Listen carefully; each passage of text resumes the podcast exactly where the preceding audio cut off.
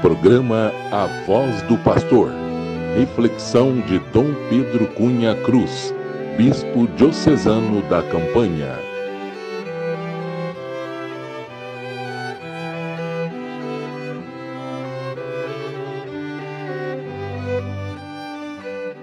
Caros irmãos e irmãs em Cristo, quem vos fala é Dom Pedro Cunha, Bispo Diocesano da Campanha. Hoje é domingo, dia 9 de outubro, e nós estamos celebrando o 28º domingo do tempo comum, cujo evangelho é de Lucas 17, 11 a 19. Aconteceu que caminhando para Jerusalém, Jesus passava entre a Samaria e a Galiléia. Quando estava para entrar num povoado, dez leprosos vieram ao seu encontro. Pararam à distância e gritaram: Jesus, mestre, tem compaixão de nós. Ao vê-lo, Jesus disse: Ide apresentar-vos aos sacerdotes. E enquanto caminhavam, aconteceu que ficaram curados.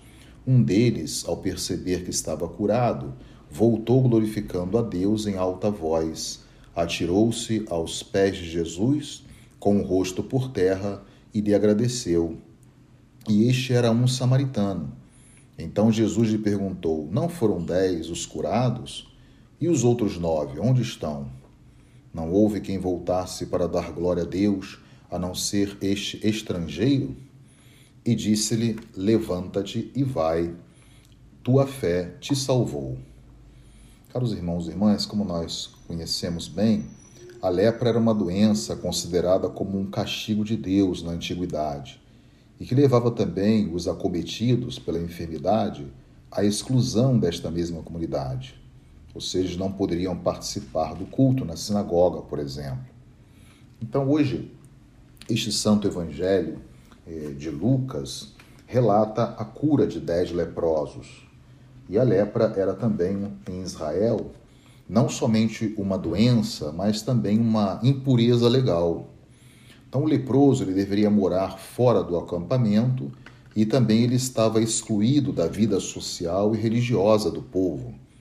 Isso significa que ninguém poderia entrar em contato com eles.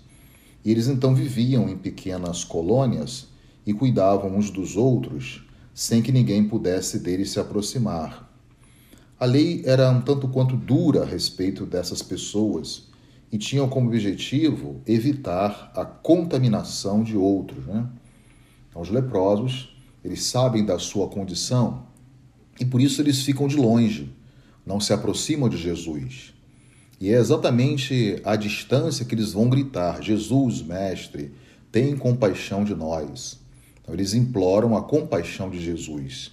Esse é o ponto aqui muito importante destacar do Evangelho de hoje. Então, Jesus ele não somente tem misericórdia, mas Jesus é, na verdade, a misericórdia encarnada do Pai. Então, em Cristo, a misericórdia não é meramente um sentimento, como muitas vezes nós pensamos, mas é a própria vida, o sentido da própria vida, né? Ou seja, as entranhas de Deus é misericórdia. Deus tem as entranhas de misericórdia. Isso já nos lembrou o Papa Francisco na bula da misericórdia no ano de 2015. Então, Cristo, ele é a misericórdia feita carne para a nossa salvação. E ele tem profunda misericórdia pelos leprosos. Como se tratava de uma impureza ritual, é que Jesus vai dizer: Ide apresentar-vos aos sacerdotes que eram os sacerdotes que deveriam julgar se o leproso estava ou não puro. Enquanto caminhavam nos dias, nos diz o evangelista Lucas, né? Eles ficaram curados. Então, dez ficaram curados, na verdade, mas um só voltou glorificando a Deus. E esse que voltou era um samaritano. Todavia, este pagão, né, este samaritano, destacado pelo evangelista Lucas, é que vai se voltar para Deus. Então ele volta não somente para agradecer o bem recebido, mas ele volta porque o milagre suscitou no seu coração também a própria fé. E reconhece então ele é, que Jesus, na verdade, é como Deus, é verdadeiramente Deus, porque Lucas afirma que ele se prostrou né, com o rosto em terra aos pés de Jesus e ali ele fez a sua ação de graças. E é nesse ato então de fé que nós devemos nos centrar na como para nós entendermos melhor o significado né, do gesto desse leproso. Talvez Jesus não esperasse um gesto assim de tanta reverência por parte de um leproso e sendo também um samaritano, e Jesus sendo, portanto, um judeu. Então Jesus mostra o seu senhorio diante da enfermidade, né? Ao dizer: "Levanta-te vai, tua fé te salvou". Então todos foram curados, né? Mas somente o samaritano, aí destaca Lucas, né? Que era considerado um estrangeiro, não se dava bem com os judeus, é que vai se voltar para Jesus, reconhecendo como filho de Deus e ao mesmo tempo expressando esse sentimento de, de gratidão para com esse gesto de Jesus. Na verdade, aí está não simplesmente a cura, mas também um sinal da própria fé. Então, se a fé é o grande milagre que acontece aí, né? a ação de graça, portanto, é uma, uma atitude é, por excelência do homem de fé. Por isso, ele voltou louvando e glorificando a Deus. Né? Então, esse é um traço muito característico do evangelista São Lucas para nós: né? receber a graça, é, receber o dom da fé ter o sentimento de gratidão, louvar e agradecer a Deus, reconhecendo tudo aquilo que nós somos e temos que vem da parte dele. Então, Deus ofereceu assim a sua salvação a todos os homens, não simplesmente ao judeu, né? Hoje aqui nós temos a imagem também desse samaritano que representava assim por dizer todos os estrangeiros. E Lucas destaca esse, este era estrangeiro, o samaritano era considerado estrangeiro mas aí, portanto, Jesus mostra a universalidade da salvação que ele veio trazer a todos. Então, Jesus também ouve o grito, né? Porque ele não somente tem misericórdia, mas ele também é a misericórdia do Pai revelada a todos nós. A misericórdia feita carne, para que nós então a pudéssemos visualizar através desse gesto que Jesus hoje realiza para nós. E ele nos manda então caminhar, enquanto caminhamos, ele também nos cura, ele nos purifica, né? olhar para frente, não olhar para trás, para a vida do passado, mas uma vida nova, uma vida purificada e não mais uma vida manchada pela lepra. Né? E alguns, portanto, ele cura fisicamente, mas na verdade o que Jesus quer é nos curar espiritualmente. A cura de nossas almas, a cura da ferida original, do pecado, a cura da nossa incredulidade, a cura da nossa cegueira espiritual. Essa é a grande e verdadeira cura que Jesus veio operar e continua operando em cada um de nós. Então, que diante desse episódio do Santo Evangelho, dessa grande cura de Deus né, para nós, possamos então ter o coração agradecido, como fez aquele samaritano, e possamos também fazer ao Pai o nosso momento de louvor, reconhecendo todos os benefícios que Ele realiza em nosso favor. Louvado seja nosso Senhor Jesus Cristo, para sempre seja louvado. O Senhor esteja convosco, Ele está no meio de nós. Seja bendito o nome do Senhor, agora e para sempre. A nossa proteção está no nome do Senhor, que fez o céu e a terra. Por intercessão da Virgem do Carmo e dos nossos beatos Padre Victor e Chica, abençoe-vos o Deus Todo-Poderoso, Pai e Filho e Espírito Santo. Tenham todos um abençoado domingo quem voltasse para Deus glorificar, a não ser este estrangeiro. E disse-lhe Jesus: Levanta-te. Programa A Voz do Pastor. Reflexão de Dom Pedro Cunha Cruz, Bispo Diocesano da Campanha.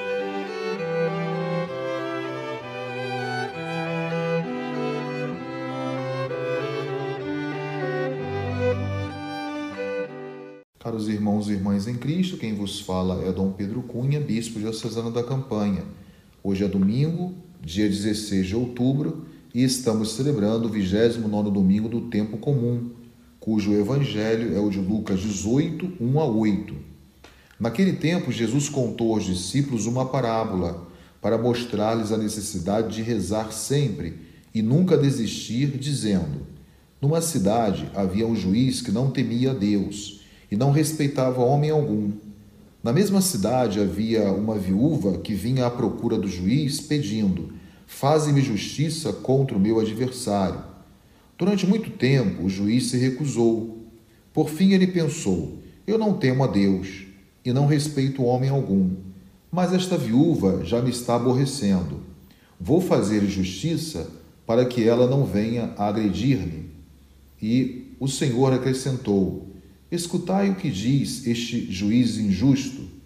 E Deus não fará justiça aos seus escolhidos, que dia e noite gritam por ele?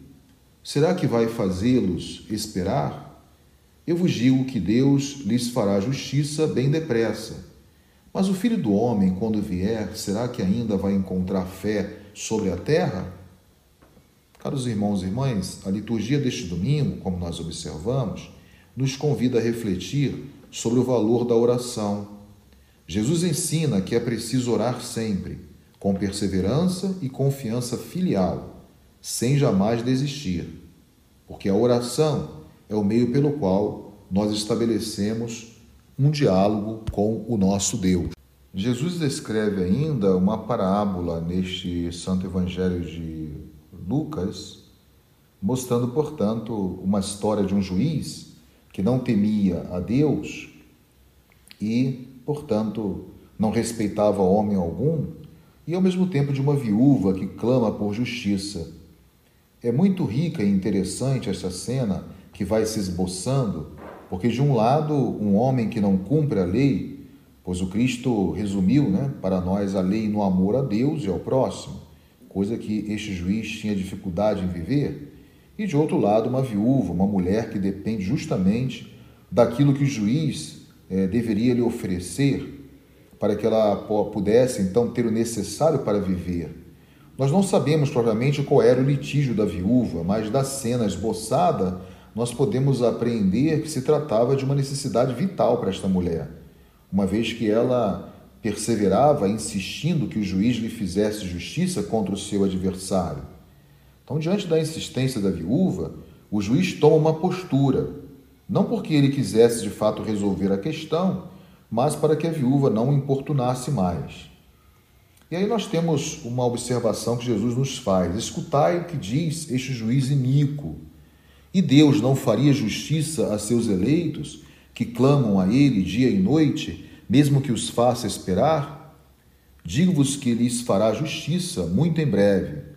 Se o juiz impiedoso e iníquo, que não teme a Deus e não respeita homem algum, fez justiça à viúva que o importunava, será que Deus, que possui entranhas de misericórdia, que não cessa de revelar o seu amor ao homem, não faria justiça aos que clamam a Ele dia e noite, mesmo que os faça esperar? Essa pergunta é muito pertinente no decorrer da reflexão desse Santo Evangelho no dia de hoje. Nós podemos dizer que Deus nos faz de fato justiça, e a justiça de Deus é a sua salvação manifestada a nós na pessoa do seu Filho Jesus. Ou seja, o Pai em Cristo Jesus já nos fez a justiça. Mas ainda temos uma pergunta no final do Evangelho que é muito interessante e, e provocadora por parte de Jesus. Mas o filho do homem, quando vier, será que ainda vai encontrar fé sobre a terra? Essa é uma pergunta muito interessante porque ela esclarece todo o sentido da parábola. Jesus aqui, ele nos revela que a justiça de Deus é a vinda do Filho do Homem. Essa expressão que nós usamos né, para Jesus Cristo indica, portanto, o momento da vinda na chamada parousia, no final dos tempos. Jesus nos dá então a certeza de que ele voltará na sua glória e consumará a obra da salvação. Ainda que pareça demorar, ele virá. E nós devemos então nos preparar para este, este momento e, ao mesmo tempo, alcançarmos o que Deus, portanto, de maneira fidedigna, vai realizar esta promessa para cada um de nós. E resta a nós, caros irmãos e irmãs, esta pergunta ainda: quando ele vier, encontrará fé sobre a terra? Mas o que significa esta fé? A fé, nós já falamos aqui algumas vezes, é a posse antecipada do que se espera, ou seja, um meio de demonstrar as realidades que não se veem. Então, nós já estamos de posse antecipada daquilo que Deus nos promete. E ao mesmo tempo, nós temos a certeza de que ainda possuiremos aquilo que nós não vemos. Portanto, não devemos nos desesperar diante dessa imagem da parábola que Jesus descreve, porque, como dizia né, a própria oração é, que nós vamos fazer nesta missa de hoje, que revela a nossa própria fé, mas ao mesmo tempo a nossa vida que deve estar pautada e moldada nesta mesma fé. Por isso, nós temos a oração voltada para as realidades deste mundo, nós também devemos é, abrir o nosso coração para as realidades que não perecem, as realidades eternas, né? Por isso, o importante é estarmos sempre em atitude de oração, rezar permanentemente. Então, com esse ensinamento de Jesus, cabe nos pedir ao Espírito Santo a graça de uma oração verdadeira, permanente e eficaz, a fim de que o Filho do Homem, quando voltar, ele possa encontrar em nós o que nós esperamos, ou seja, uma fé verdadeira. Lembremos-nos daquele episódio da voz descrita por São João no livro do Apocalipse. Junto com o Espírito, esta voz clama: Vem. Apocalipse 22, 17. O mesmo São João que nos anima na esperança, dizendo: Aquele que atesta estas coisas diz sim, venho, venho muito em breve, e nós respondemos amém. Vem, Senhor Jesus. Então, que esta seja, portanto, a nossa oração. Vem, Senhor Jesus. Vem consumar, vem planificar aquilo que em nós realizaste na vossa paixão e ressurreição e que nós atualizamos hoje nesse sacrifício.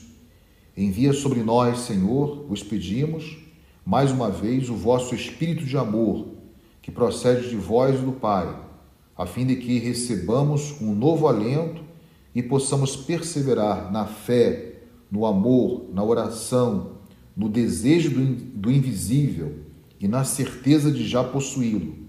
Vem, Senhor, e que quando vós chegardes, encontre em nós, a vossa igreja, uma verdadeira fé, um verdadeiro desejo de vossa vinda.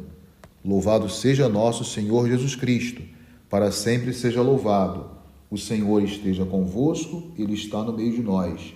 Seja bendito o nome do Senhor, agora e para sempre. A nossa proteção está no nome do Senhor, que fez o céu e a terra, por intercessão da Virgem do Carmo e dos nossos beatos Padre Victor em Axica, abençoe-vos o Deus Todo-Poderoso, Pai e Filho e Espírito Santo. Tenham todos um abençoado domingo. Jesus disse então aos seus seguidores: é preciso orar sempre.